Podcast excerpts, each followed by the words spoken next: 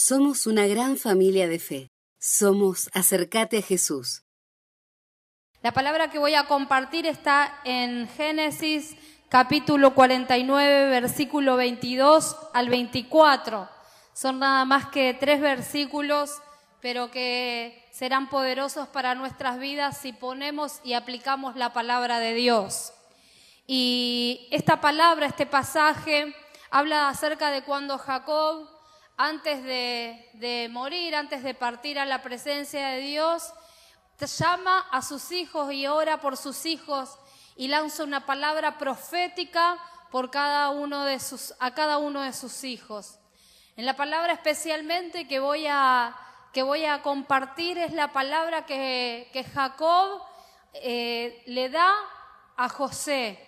José quien en toda su vida y en todas sus pruebas y dificultades y situaciones fue el hombre que se apoyó en Dios, que permaneció, que, se, que nunca cayó, que siempre estuvo firme esperando en Dios. Justamente Gustavo nombraba recién a José y decía que cayó en un pozo del cual Dios lo sacó. Amén. Y esta palabra tiene que ver justamente con la vida de José, de este hombre que pasó por tantas situaciones, pero que antes que pasara por todo lo que iba a venir en su futuro, recibe una palabra rema, una palabra revelada de parte de Dios para su vida acerca de lo que iba a acontecer. Entonces, Leemos ahí en Génesis 49 del 22 al 24. La palabra dice, rama fructífera es José. Rama fructífera junto a una fuente, cuyos vástagos se extienden sobre el muro. Le causaron amargura, le asaetearon y le aborrecieron los arqueros, mas su arco se mantuvo poderoso y los brazos de sus manos y los brazos de sus manos se fortalecieron. Por la mano del fuerte de Jacob, por el nombre del pastor, la roca de Israel, por el Dios de tu Padre, sigo un versículo más, el cual te ayudará, por el Dios omnipotente, el cual te bendecirá, con bendiciones de los cielos de arriba, con bendiciones del abismo que está abajo, con bendiciones de los pechos y del, vientre. Las bendiciones de tu Padre fueron mayores que las bendiciones de mis progenitores. Hasta el término de los collados eternos serán sobre la cabeza de José y sobre la frente del que fue apartado de entre sus hermanos. Esta palabra es tremenda porque habla de la vida de un hombre apartado por Dios para llevar propósito. Los hermanos de José, como hoy decía Gustavo, José cayó en un pozo. Pero lo más tremendo, aparte de haber caído en el pozo, fue que no lo tiraron los enemigos, ni un pueblo contrario, un pueblo que estaba en guerra con ellos. Lo tremendo que le pasó a José es que al pozo lo tiraron sus propios hermanos. Y sucede que Después, ¿por qué lo tiraron? Lo tiraron porque le tenían envidia, porque le tenía, les daba bronca que su papá, como lo había tenido en su vejez, lo amaba más y le daba distinciones que a sus otros hermanos no. Comenzaron a desatarse cuestiones familiares en la casa de José, empezando por un papá que hacía diferencia entre hermanos, por hermanos que estaban muy celosos, a tal punto y a tal extremo que decidieron y complotaron para deshacerse, para matar a su propio hermano y llevarle a su padre una túnica de colores mojada con, con la sangre de algún animal y le dijeron al padre que él había muerto mientras lo habían vendido a una compañía de ismaelitas como esclavo. Imagínense en el contexto familiar que Dios le está trayendo de antemano esta palabra a José. Era un contexto familiar, familiar de conflictos, donde habían divisiones, donde habían diferencias, donde sucedían muchas cosas. Pero como José verdaderamente era un hombre de Dios, Dios estaba declarando que él iba a ser una rama fructífera, a pesar de cualquier situación que aconteciera en su vida o en su familia. Es así que viene esta palabra diciendo rama fructífera José, rama fructífera junto a una fuente de agua, es decir, va a ser él como un árbol, un árbol que da fruto, como una rama que crece y reverdece y está plantada junto a corrientes de agua para alimentarse de esas aguas y recibir el vigor y la fuerza para dar fruto. Ahora, la vida de José, de este hombre que la palabra está diciendo que iba a ser como un árbol fructífero y vigoroso, cuyos vástagos, cuyos hijos se iban a trepar, dice, por el muro, iban a crecer, iban a tomar lugares. Era la vida de un hombre que iba a estar luchado, afrentado, probado, y, esas pruebas iban a venir aún a través de su familia porque sus hermanos lo tiraron en una cisterna para ver qué iban a hacer con él. Tramaban matarlo. Uno de ellos dijo, mejor no. Y como vieron, vieron una compañía de ismaelitas que llevaba esclavos, decidieron venderlo por 20 monedas de plata. Con eso se fueron, engañaron a su padre, el cual lo creyó muerto, y José fue llevado en ese camino hacia la casa de Potifar como esclavo injustamente por no desobedecer a Dios y no deshonrar a su amo, luego fue llevado a la cárcel. Y después de la cárcel Dios lo promocionó porque él permaneció, porque él le creyó a Dios, porque él se estableció y porque estaba, como dice la palabra, parado en la roca firme, porque él estaba arraigado en Dios, porque estaba bebiendo de las aguas de Dios, su mano y su brazo fuerte lo sostuvo en forma poderosa cada día de sus vidas mientras él pasaba dificultades. Y siendo un hombre de Dios y aún pasando dificultades a causa de su familia, dice el versículo 23, le causaron amargura, le asaetearon y le aborrecieron los arqueros. Y cuando está diciendo esto, esta palabra, como te dije recién, no era que un ejército enemigo, ¿saben lo que es? Le asaetearon, le lanzaron flechas, le lanzaron, le tiraron lanzas para atravesar su vida. Está hablando de sus propios hermanos, está hablando de su propia familia. Le causaron amargura y le aborrecieron los arqueros, es decir, lo amaban menos, los dejaron de amar, lo aborrecían. Mas su arco se mantuvo poderoso y los brazos de sus manos se fortalecieron. Cuando todas estas cosas le pasaban, él se fortalecía en Dios. Dice, se fortalecieron por el nombre del pastor, la roca de Israel, por el fuerte de Jacob. No cayeron sus brazos no murió en la mazmorra, no pereció en la prueba, no dejó, no olvidó a su familia.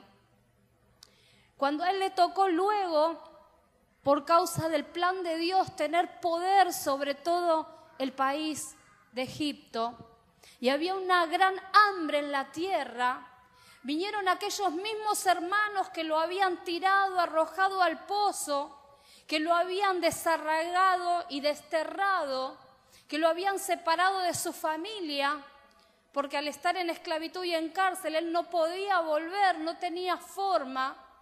Cuando esos hermanos vinieron a pedirle comida, porque había hambre en la tierra, José los vio y los perdonó.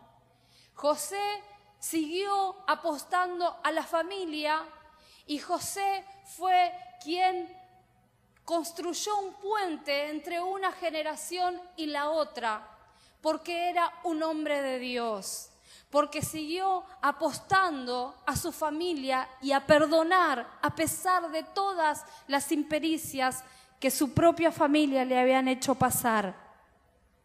Y porque él era un hombre apartado para Dios justamente fue que Dios lo pudo usar para restaurar a su familia. Él les perdonó todo lo que ellos habían hecho. Les brindó alimento cuando había una gran hambre en la tierra y en el país. Los perdonó y le declaró a todos ellos lo que Dios iba a hacer en el futuro con el pueblo de Israel luego de pasar muchos años en Egipto. Y pensaba yo que así como José, que dice que se fortalecía y que sus brazos no decayeron en la prueba, y aunque sus pruebas venían la mayoría de las veces de, de su propia familia, él no se dio por vencido, Él les dio salvación, les tendió la mano cuando estaban con dificultades, les acercó pan y comida cuando no tenían. Y dice la palabra que después que se descubrió delante de ellos que él ahora era el segundo del faraón en Egipto, dice que los abrazó y lloró en sus hombros y luego comenzó a hablar con ellos libremente. Y pudo hablar con ellos libremente porque les había perdonado todas aquellas amarguras, porque dice la misma palabra que le causaron amarguras, que le asaetearon, le tiraron flechas, le tiraron dardos, le tiraron lanzas, y sin embargo les perdonó, y sin embargo restauró, creó puente entre una generación y otra. Y cuando mandó a llamar a su padre a la tierra de Egipto, le trajo a sus hijos para que él ore por sus hijos. Es decir, que Jacob pudo orar por sus nietos y declarar la palabra de Dios y lo que Dios iba a hacer en sus vidas. Este es un tiempo en el que vivimos en que nadie se preocupa por el futuro ni por el bien que le va a dejar a sus hijos. Es el tiempo del aquí y ahora y vivo como puedo y salvo el día. Sin embargo, la palabra de Dios nos enseña que Él es un Dios de generaciones y un Dios de familia. Y aunque, aunque muchas veces puedan venir aún de la propia familia, incluso flechas, incluso dardos, lanzas, el Señor cuando estamos bien plantados en la roca, que es Cristo, cuando bebemos de sus aguas que saltan para vida eterna, nos da la capacidad de perdonar, de pasar por alto la afrenta y de poder ser de bendición y traer salvación y vida eterna a toda nuestra familia. Así como José hizo aquella vez que pasó por alto las ofensas Vos y yo no podemos darnos por, vencido con la familia que la hizo Dios para que vos y yo habitemos y dice la palabra que es bueno para cada uno de nosotros. Que somos diferentes y muchas veces hay dificultades en la familia, sí, pero está en el plan de Dios. Y si nosotros nos mantenemos firmes, si nos arraigamos en el Señor, entonces vamos a poder ser de bendición porque José pasó por un montón de peripecias, pero cuando llegó el momento de bendecir, se acordó, de, se olvidó de todo aquel mal y trajo bendición, trajo salvación, los estableció, les dio un pedazo de tierra para vivir, les alcanzó paz y les sustentó, pan y les sustentó en, en la vida, en lo que necesitaban. Los perdonó, restauró, reconcilió y unió una generación con la otra. Es que vos y yo somos llamados a ser hombres y mujeres de Dios, restauradores de calzada, dice la palabra, restauradores de ruinas antiguas.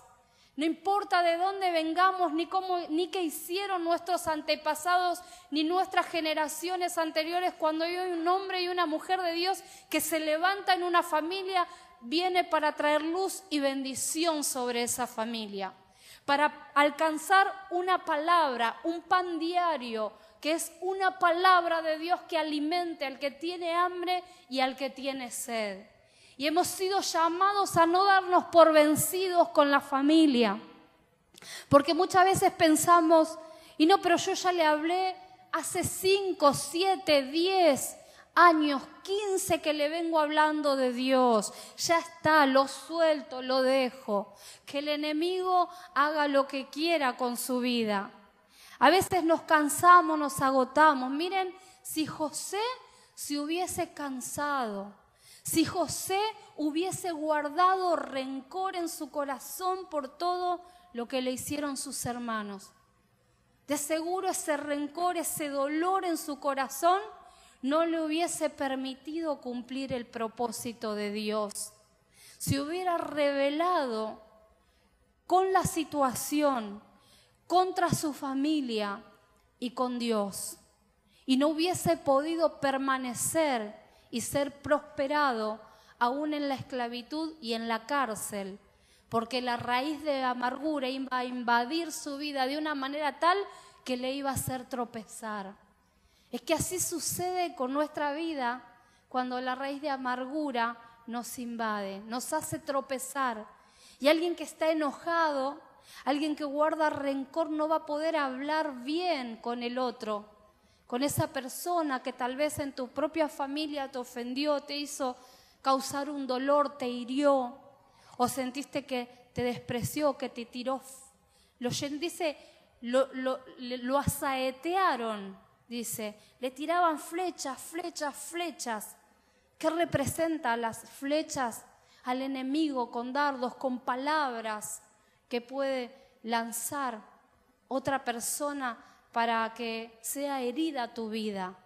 Pero si su arco, si sus brazos no se hubiesen fortalecido, dice que él tensó el arco y sus brazos se mantuvieron fuertes por causa del Dios de Israel. Y cada uno de nosotros podemos ser fortalecidos, no importa el contexto que veamos alrededor en nuestra familia, ser fortalecidos para llevar paz, para llevar bendición, para sembrar una palabra en el momento oportuno con sabiduría, para no soltarlos en lo espiritual y seguir levantándolos y velando delante de la presencia de Dios por cada una de sus vidas. De nuestros hijos, de nuestros padres, conozcan o no conozcan al Señor, les hayas hablado 20 años seguidos o no, te hayan aceptado la palabra en algún momento o no, o la hayan rechazado. No nos podemos dar por vencido. Tenemos que seguir clamando porque la palabra de Dios dice que el justo, dice en Job, dice, levantarás tus ojos a los cielos y dirás, sálvalos, y Él los salvará, porque tus manos están limpias. ¿Y saben qué? Esa, esa palabra es para vos y para mí, porque a los que hemos sido justificados por la sangre de Cristo, no que seamos perfectos ni justos por nosotros mismos, sino a través de Cristo. Entonces dice la palabra que podemos levantar nuestros ojos al cielo gritarle al Señor, sálvalos, y Él los salvará, aunque ellos sean pecadores. Imagínate si vos y yo no tenemos que seguir orando y clamando por nuestra familia, por aquel que se ha aún alejado de Dios, por aquel aún que te haya herido, que te haya lastimado, no lo tenés que soltar.